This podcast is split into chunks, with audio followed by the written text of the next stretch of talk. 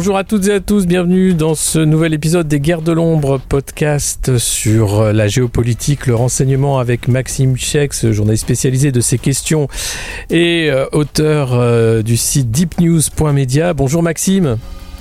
Bonjour Alexis. Alors aujourd'hui, beaucoup de choses hein, qu'on va évoquer, euh, notamment les changements à attendre avec l'administration Biden vis-à-vis euh, du Proche-Orient, de l'Iran, de la Russie, de l'Arabie Saoudite et, bien d'autres, de la Turquie aussi notamment, euh, et puis où nous en sommes dans cette, ce rebattage des cartes internationales. Avant de commencer ce podcast, est-ce que tu as des, des recommandations peut-être de films, de documentaires ou de livres à faire à nos auditeurs? Et nos auditrices euh, oui, alors je souhaiterais commencer par, euh, par une recommandation euh, qui est à la fois un coup de cœur et un coup de gueule concernant un documentaire qui est actuellement diffusé sur France 5 et qui est consultable en avant-première sur, enfin en intégralité sur Mediapart, qui s'appelle Irak, destruction d'une nation, qui a été réalisé par Jean-Pierre Canet, donc qui était, pour le situer, l'ancien rédacteur en chef d'Envoyé spécial et qui malheureusement euh, avait envoyé euh, deux journalistes français à Mossoul en juin 2017. Et ces deux journalistes, qui sont Véronique Robert et Stéphane Villeneuve, sont morts euh, avec leur fixeur irakien, Bakhtiar Haddad. Ils ont sauté sur une mine à l'époque et Jean-Pierre Canet avait été euh, du coup euh, congédié de la rédaction chef euh, d'envoyé spécial.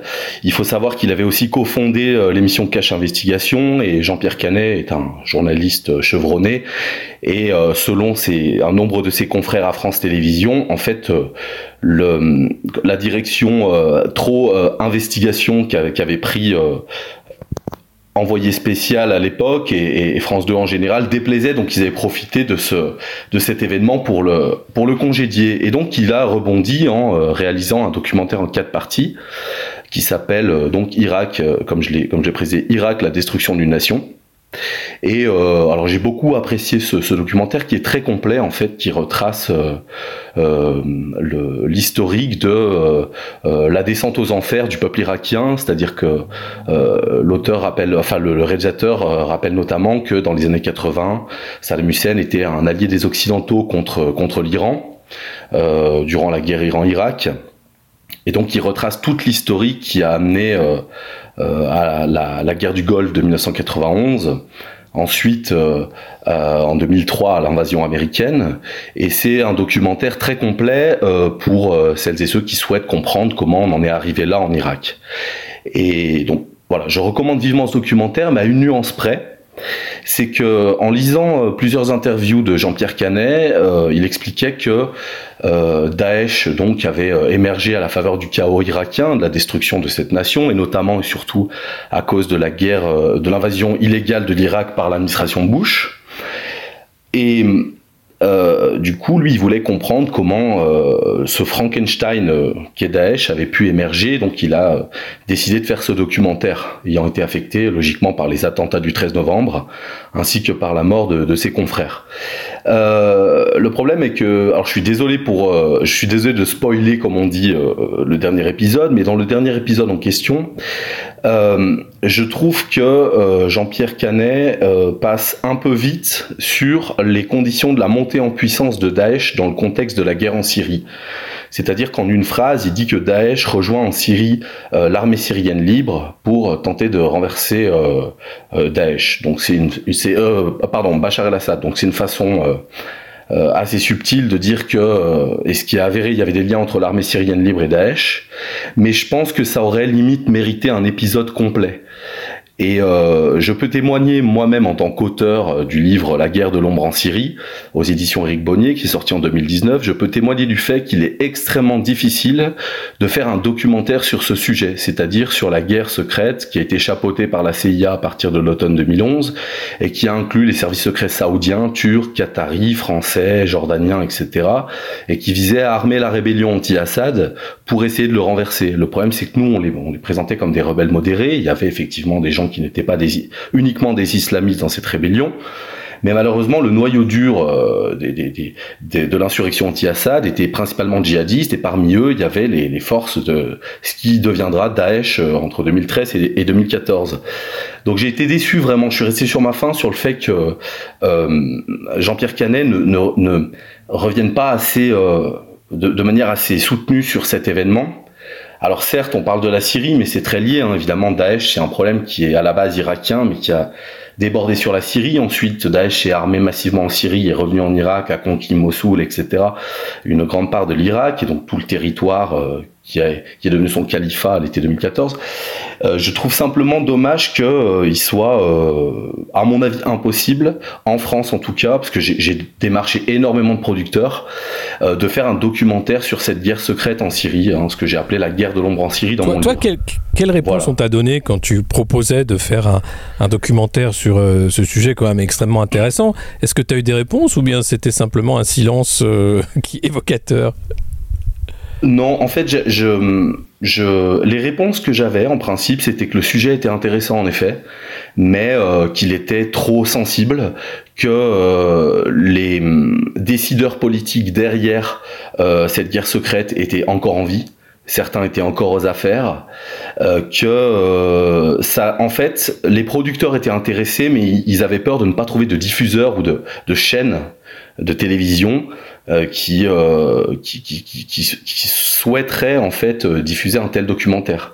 Donc en, eux-mêmes, les producteurs ou même des, confrères journalistes, euh, euh, des gens de terrain notamment, hein, des reporters de guerre, étaient vraiment intéressés par mon livre et par l'idée d'un documentaire, mais ça a été impossible de trouver euh, des, gens pour le financer en fait. Et je, je le déplore parce qu'à mon avis, c'est un sujet extrêmement important, pour la simple et bonne raison que ce qui s'est passé en Syrie, c'est-à-dire l'implication clandestine de pays comme la France, les États-Unis, la Grande-Bretagne, les pays du Golfe, la Turquie, etc., pour soutenir cette rébellion, qui était, euh, je dirais majoritairement, pas uniquement, mais majoritairement djihadiste, pour renverser Assad, n'a fait qu'aggraver la guerre en Syrie, la souffrance du peuple syrien, l'a fait durer la guerre. Et si on ne projette pas en tant que journaliste la lumière sur cette opération, eh ben, elle a vocation à se, à avoir lieu dans d'autres pays du monde. Ce type d'opération va être renouvelé un jour ou l'autre dans d'autres pays du monde. Mmh. Et c'est ça qui est extrêmement grave.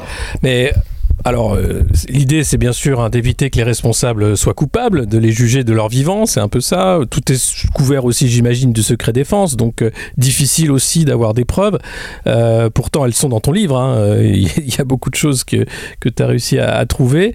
Est-ce que tu penses qu'un jour, on reviendra quand même sur, cette mécanique de, la guerre secrète, notamment en Syrie? Très loin. dans très longtemps, pardon. Je, je pense que c'est une, euh, une opération qui déjà implique, faut bien le comprendre, plusieurs pays.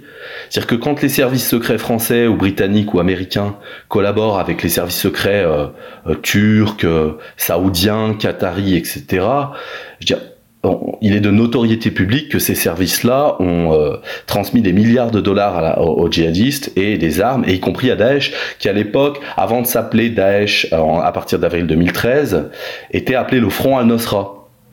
Euh, donc déjà, il y a une, complexité en plus au niveau du terrain, parce qu'il faut savoir qu'il y a la rébellion en Syrie compte énormément d'organisations, de, de, groupes qui euh, prêtent allégeance à des groupes plus puissants, qui défendent des allégeances, qui se combattent entre eux. Mais au-delà du, du, caractère complexe qui, qui, peut être simplifié, euh, tu, as souligné le fait que effectivement on a le, le problème du secret défense. Le, fait que cette opération soit classifiée, qu'elle soit clandestine, euh, offre un cadre d'action qui est totalement opaque. Donc même les parlements euh, nationaux n'ont pas de droit de regard. Je te donne un exemple. Le Parlement, euh, le Congrès, pardon, le Congrès américain euh, ne pouvait pas examiner les budgets saoudiens, qataris, turcs, etc., alors que la CIA coopérait avec ces services-là. C'était une opération qui était commune l'opération de la CIA est financée notamment par les Turcs, les Qataris et les Saoudiens.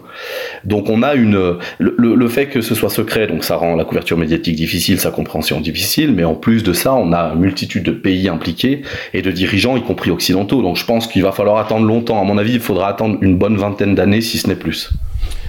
Pour qu'on puisse s'y intéresser davantage. Eh bien, on attendra, on verra, mais ça en dit long quand même sur la façon dont nos gouvernements organisent la géopolitique à coup de coups foireux, de communication de propagande et de vente d'armes massives. On va en parler justement euh, dans cette deuxième partie. C'est euh, un changement majeur. Euh, l'élection de Joe Biden, élection contestée hein, par beaucoup du camp d'en face. néanmoins, le voilà à la tête des États-Unis qui installe une nouvelle administration avec des hommes pas si nouveaux que ça, certains qu'on connaît déjà. Qu'est-ce qu'on peut attendre en fait de cette administration Biden? Est-ce qu'il va y avoir un changement total, radical de la stratégie américaine? Joe Biden disait récemment America is back, diplomacy is back. Alors, diplomatie, mhm. qu'est-ce qu'il faut entendre par là? Alors euh, déjà, on, a, on a des signes, on a eu des signes de, de, de, de changement stratégique avant même l'arrivée au pouvoir de, Biden, parce que même s'il était contesté par Trump, les différents gouvernements du monde reconnaissaient sa victoire et donc ont commencé à ajuster leurs relations. Je donne un exemple emblématique, la Turquie et Israël euh, envisagent de rouvrir euh, des ambassades et de reprendre des, relations diplomatiques. La, Turquie d'ailleurs, euh, qui a eu la main libre sous Trump, hein, que ce soit Idlib en soutien des djihadistes ou que ce soit dans la partie nord-est de la Syrie où l'armée turque a attaqué les Kurdes à l'automne 2019, ah, les Turcs ont eu la main libre. Et euh, Biden a nommé, euh, vient de nommer Brett McGurk, qui était à l'époque, euh, qui était l'ancienne envoyé spécial sous Trump pour, pour les affaires moyen-orientales. Il a renommé à ce, à ce poste euh, non, excuse, pardon.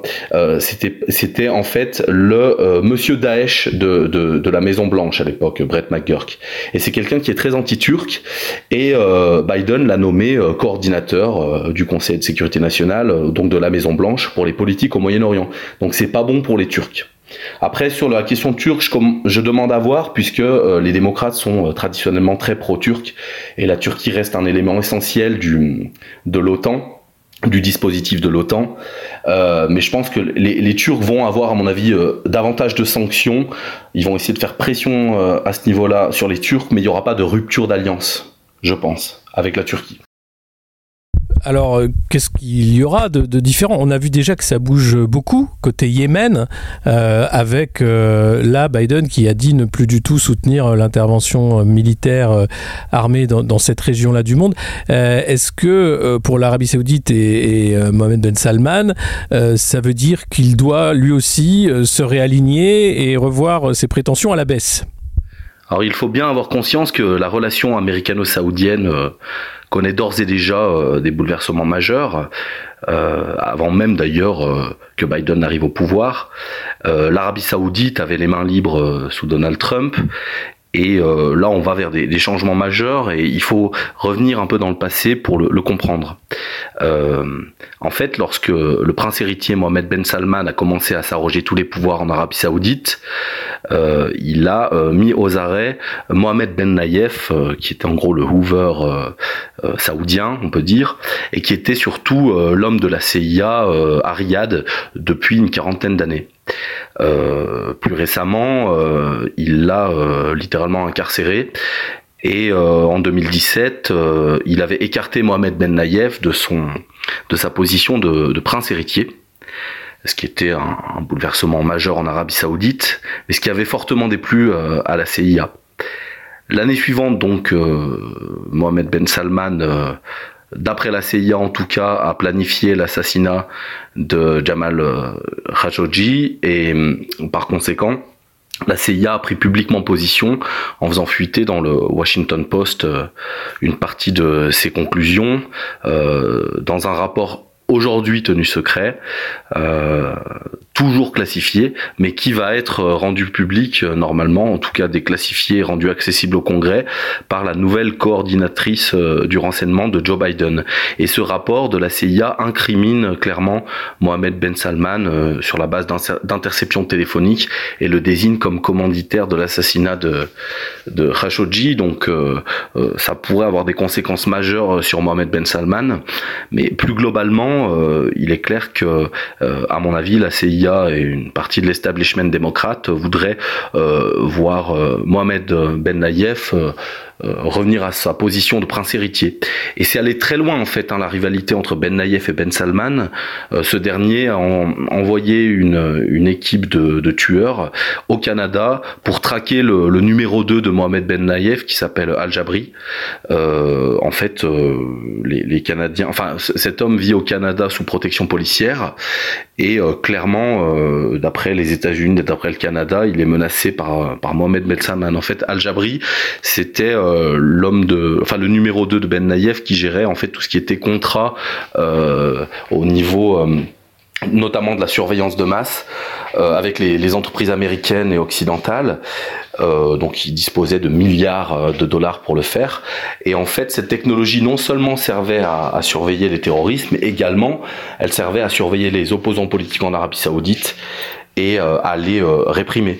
Euh, mais Al-Jabri aujourd'hui est normalement en sécurité au Canada, même s'il y a toujours des, des craintes sur sa vie. Euh, donc il faut bien comprendre que euh, Ben Salman n'est pas en odeur de sainteté au sein de la CIA et, et au sein de l'establishment démocrate. Et je pense qu'on on peut, on, on, va accéder, enfin on va euh, assister à des tentatives de déstabilisation de l'Arabie Saoudite, en tout cas du pouvoir de, de Ben Salman.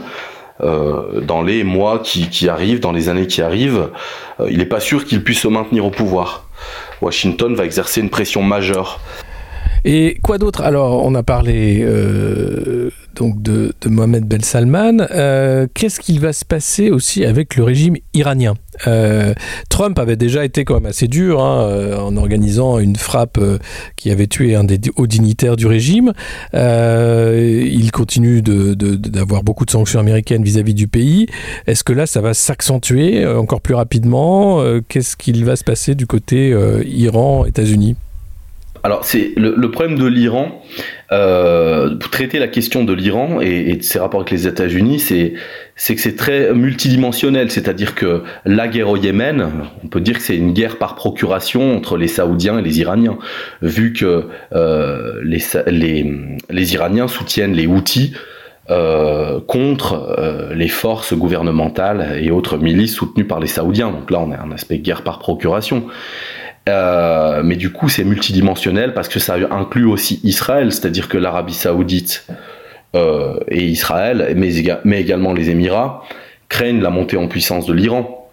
Et j'ai envie de dire que sous Trump, ils étaient contents, puisque Trump euh, leur donnait euh, beaucoup de liberté déjà, euh, à l'Arabie Saoudite, euh, à, aux Émirats, à Israël. Et euh, Trump surtout sanctionnait très durement l'Iran, s'était retiré de l'accord nucléaire avec l'Iran en 2018, euh, ce qui était euh, à la faveur d'Israël, de l'Arabie saoudite. Et récemment d'ailleurs, Israël a déclaré, par la voix notamment de son chef d'état-major, que il y aurait une guerre contre l'Iran si je, n'y crois pas une seconde, mais si Biden revenait dans l'accord nucléaire, et euh, je pense qu'Israël essaie de mettre la pression sur Biden. Je pense que c'est très euh, maladroit, puisque lorsqu'un nouveau président arrive en fonction, essayer de lui mettre la pression en menaçant de, de, de, de guerre euh, l'Iran, alors que les États-Unis essaient de se rapprocher de l'Iran et de signer un accord euh, euh qui empêcherait euh, théoriquement l'Iran de, de développer une bombe. Je pense que c'est maladroit et c'est imprudent, mais ça prouve qu'Israël est en par rapport à cette question iranienne et dans une situation qui me paraît assez désespérée. Euh, donc je pense que en fait toutes les nominations de Biden sur le dossier iranien sont que des gens qui en fait ont représenté des canaux diplomatiques officieux avec l'Iran depuis ça remonte à l'administration Bush. On prend le nouveau directeur de la CIA, William Burns. C'est un homme qui en 2008 avait été chargé par Bush de dialoguer secrètement avec les Iraniens. Euh, William Burns, en 2002-2003, il avait au département d'État, il avait écrit un mémo avec ses, ses compères pour euh, dissuader Bush d'entrer en guerre contre l'Irak parce qu'il anticipait une catastrophe. Euh, William Burns, c'est un diplomate de carrière, et le fait que cet homme soit nommé à la CIA, c'est un signe fort à mon avis. Un, signe que probablement les négociations entre l'Iran et les États-Unis pour l'accord nucléaire sont déjà en cours. Je pense que ces, négociations sont déjà en cours, d'autant plus que Robert Mallet, donc a été nommé comme le principal interlocuteur entre la Maison Blanche, enfin, entre les États-Unis et l'Iran, pour euh, renégocier cet accord nucléaire, euh, ce qui a provoqué la fureur des néoconservateurs américains, la fureur des, Israéliens. Euh, et on, on, note aussi Jake Sullivan, qui en 2013 avait été nommé par Obama avec William Burns comme le principal interlocuteur secret pour amener à l'accord nucléaire iranien. Euh, oui, on était en 2013. Et donc, ils avaient commencé à travailler avec l'Iran en vue de cet accord. Donc là, clairement, on va euh, et, je pense que Biden doit aller vite parce que si les, les néoconservateurs euh, euh les pardon, les conservateurs iraniens reviennent au pouvoir, sa marge de manœuvre sera sera très limitée. Et je pense que là, l'Iran, vu les sanctions américaines, vu les, tensions qu'il y a eu, l'Iran va pas faire de concessions. Donc là, Biden, à mon avis, il va devoir revoir ses ambitions ses ambitions à la baisse s'il faut renégocier cet accord. mais je suis persuadé que il y a une volonté de le réintégrer ce qui permettrait de calmer les tensions avec l'Iran, ce qui permettrait de pouvoir commercer avec ce pays, ce qui, ce qui apporterait de l'oxygène euh, économique aussi aux Iraniens qui souffrent énormément des, sanctions qui ont été imposées par Trump. Est-ce qu'il y a d'autres nominations euh, de l'administration Biden euh, qui peuvent déjà donner quelques indices sur la réorientation stratégique américaine? Alors, je suis assez optimiste par rapport aux nominations sur la question du Moyen-Orient avec donc la volonté de, mettre un terme à la guerre au Yémen, euh, avec la volonté de renouer le dialogue avec l'Iran, voire de revenir à l'accord nucléaire. Sur la Syrie, je pense que ce sera le statu quo, parce que les, gens qui ont été nommés par Biden, comme Anthony Blinken notamment, sont donc qui est le nouveau secrétaire d'État, donc le diplomate en chef des États-Unis, sont des gens qui ont été impliqués dans les tentatives de renversement d'Assad, mais qui ont échoué et qui, euh, enfin à mon avis, c'est impossible que les, relations entre les États-Unis et, Assad se normalisent. Donc on va vers euh, des, un régime de sanctions en Syrie, ça va, ça va se poursuivre dans ce sens, je pense, et un soutien accru des Kurdes pour euh, empêcher une victoire militaire totale de Poutine et d'Assad et de, leurs alliés iraniens en Syrie. Euh, en ce qui concerne donc euh, les, pas, pas enfin là je parle je parle du Moyen-Orient, mais en ce qui concerne la Russie, euh, par contre, comme je l'avais anticipé il y a quelques semaines, je pense qu'on va vers un durcissement net. Euh, des rapports entre, entre la Russie et les États-Unis qui sont très dégradés.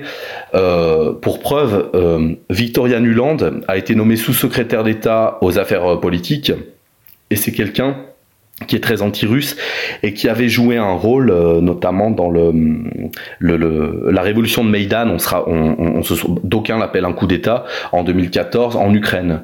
Euh, à l'époque, il y avait une conversation qui avait fuité où elle disait euh, en gros que l'Europe, que l'Europe aille se faire foutre. On s'en, on s'en fiche de, de ce qu'elle veut et on va nommer nos gars, euh, on va nommer nos hommes à la tête de, de l'Ukraine. et c'est quelqu'un, enfin sa nomination selon beaucoup d'analystes et, moi-même euh, marquent euh, comment dire une, une, pas une rupture avec Trump parce que les, malgré ce qu'on entend ça et là les, les relations étaient quand même très tendu. Il y a les, beaucoup de sanctions américaines sur la question du, du, gazoduc Nord Stream 2, etc. Il n'y a, il y a, pas des rapports qui sont euh, euh, très apaisés euh, malgré quatre ans de Trump hein, entre la Russie et les États-Unis. Mais Anthony Blinken lui-même est quelqu'un, donc le, le, diplomate en chef, est quelqu'un qui est très anti-russe. Et Biden lui-même, il est très pro-OTAN. Biden a passé un certain c'est ce que j'allais dire, euh, parce qu'il y, y, avait quand même euh, sous Trump euh, un rejet de l'OTAN, enfin au moins de dire si vous voulez l'OTAN, vous payez. Et puis il y avait quand même cet ordre signé par Donald Trump du retrait des troupes américaines d'Allemagne, plus de 6000 GIs qui devaient rentrer au pays. Et ça, ce décret a été suspendu en attendant la, nouvelle secrétaire à, la défense pour réorienter ces troupes, soit en Allemagne, soit du côté de la Baltique. Donc on voit bien que là, il va y avoir un réengagement américain fort du côté euh, de l'OTAN pour faire une, sorte de, mur euh, anti-russe euh, et, qui risque de déstabiliser davantage encore, relancer le, conflit ukrainien, mais aussi d'autres, sans doute, d'autres points chauds. C'est possible. Après, je pense que les. Comment dire N'oublions pas l'affaire SolarWinds. Hein, donc, les Américains accusent entre les, dans la période de transition entre les deux administrations Trump et Biden, accuse les Russes d'avoir euh, mené une opération de piratage informatique massif sur les infrastructures américaines, sur un certain nombre d'entreprises. Et je pense qu'en fait, cette, cette guerre, euh, enfin, pas, cette montée en tension entre la Russie et les États-Unis va beaucoup se jouer dans le cyberespace. Euh, notamment parce que c'est peu connu, mais euh, en fait, la CIA a essayé d'élargir ses pouvoirs opérationnels dans la cyberguerre. Bush, fils, avait refusé. Obama avait refusé et Trump, contre toute attente, la CIA s'y attendait pas, mais a signé un décret qui permet à la CIA, en fait, d'avoir une large autonomie dans la cyberguerre et euh, de pouvoir mener des opérations extrêmement audacieuses qui peuvent être assimilées à des actes de guerre. Hein, euh. Donc je, pense que ça va jouer dans le cyber. D'ailleurs, euh, c'est ce qu'a sous-entendu Joe Biden dans son discours récent devant le département d'État. Et d'ailleurs, il faut signaler que durant ce discours, il a très peu parlé de la Chine. Je pense que voilà, je pense qu'on comment dire, on est face à des hésitations parce qu'il faut savoir qu'il y a une bonne partie du patronat américain qui a été très critique par rapport euh, à la politique de sanctions, à la politique de guerre commerciale de Donald Trump, qui était pas bon pour leur business. Euh, pour autant, on sent bien que la Chine euh, est en montée en puissance inexorable, donc ça pose un certain nombre de questions. au niveau militaire, parce que je m'intéresse beaucoup à ces questions-là, la nomination du général Lloyd Austin au Pentagone est une bonne nouvelle euh, comparativement à, à, une éventuelle nomination de Michel Flournoy, qui euh, était pressenti unanimement dans la presse américaine pour être la secrétaire à la défense de Biden et qui représentait vraiment la ligne dure contre contre la Chine, euh, ce qui signifiait une course aux armements massive, voire euh, une escalade vers pas immédiatement vers une une confrontation militaire, mais une préparation à une confrontation militaire directe. Et Lloyd Austin, lui, il est très sceptique par rapport à ça, euh, par rapport à à, je dirais, l'escalade des tensions avec la Chine. Donc au niveau militaire, on va pas forcément avoir de risque. Par contre, évidemment, les, les États-Unis continueront de faire ce qu'ils font, euh, euh, en particulier depuis l'administration Obama, c'est-à-dire politique de sanctions, euh, politique de, enfin une diplomatie par exemple pro-Taïwan, euh, euh, éventuellement un renforcement de la, la flotte militaire américaine en mer de Chine méridionale. C'est assez difficile euh, d'anticiper les positions de Biden pour le moment euh, par rapport à la Chine, mais je pense qu'elles seront moins extrêmes que, que celles de, de, Trump. Euh, je pense que quelque part Blinken, Biden, ces gens-là se disent que la montée en puissance de la Chine est inexorable. Ce qui, à mon avis, ne rend pas des... Par exemple, les Taïwanais ne doivent pas être très sereins puisque la Chine menace de plus en plus de reprendre Taïwan et la Chine en fait est, maîtresse euh, dans ses environs euh, immédiats, euh, en mer de Chine méridionale, on voit bien que les États-Unis sont pas en position de force. D'ailleurs, toutes les simulations militaires, enfin les, plus récentes simulations militaires du Pentagone montrent qu'en cas de guerre en mer de Chine méridionale, les forces américaines et leurs alliés perdraient. Donc euh, la Chine en plus a développé euh, des missiles hypersoniques, la Chine a une armée puissante, bien entraînée, performante, euh, la Chine est en train de monter en puissance au niveau naval, hein, ils annoncent un nouveau porte-avions. Je pense que la montée en puissance de la Chine est inexorable, d'autant plus qu'elle s'est renforcée grâce au Covid grâce au coronavirus, euh, donc euh, euh, notamment au niveau de ses exportations. Donc je, pense que là, pour l'instant, l'administration Biden n'a pas forcément comme priorité la montée des tensions avec la Chine et, paraît assez hésitante. D'autant plus, on évoque la politique étrangère, mais rappelons quand même que les États-Unis ont un certain nombre de problèmes intérieurs entre la pandémie. on a vu l'invasion du Capitole, donc la montée aux extrêmes de l'électorat de, Trump. Il y y certain, il y a une profonde division dans le pays. On a vu aussi Black Lives Matter, c'est les, différentes émeutes. Donc il y a énormément de problèmes intérieurs qui font que, certes, euh, Joe Biden dit America is back, mais euh, euh, l'Amérique va surtout devoir aussi régler ses problèmes internes. Je, le pense. Donc on aura une politique, à mon avis, une politique étrangère qui sera un peu plus modeste. Je pense pas qu'on aille vers des conflits type Irak, euh, Libye, euh, des, conflits lourds. Je pense qu'on va plus vers ce que préconise Lloyd Austin, son secrétaire de la défense, et ce que euh, apprécie entre guillemets, ce que privilégie Biden, c'est-à-dire des interventions ponctuelles avec des forces spéciales, des drones, voire des pourquoi pas des, des cyber-opérations. Mais on va pas vers, à mon avis, des gros, des conflits massifs qui ont coûté énormément d'argent aux contribuables américains et qui ont été aussi surtout très coûteuses en vie et qui ont semé le chaos dans un, nombre de, certain nombre de régions. Et Lloyd Austin et Biden d'ailleurs avaient, supervisé le retrait américain d'Irak en 2011. Euh, je pense pas que ce soit des hommes qui soient vraiment enclins. Ce, ne sont pas des va en guerre comme George Bush par exemple.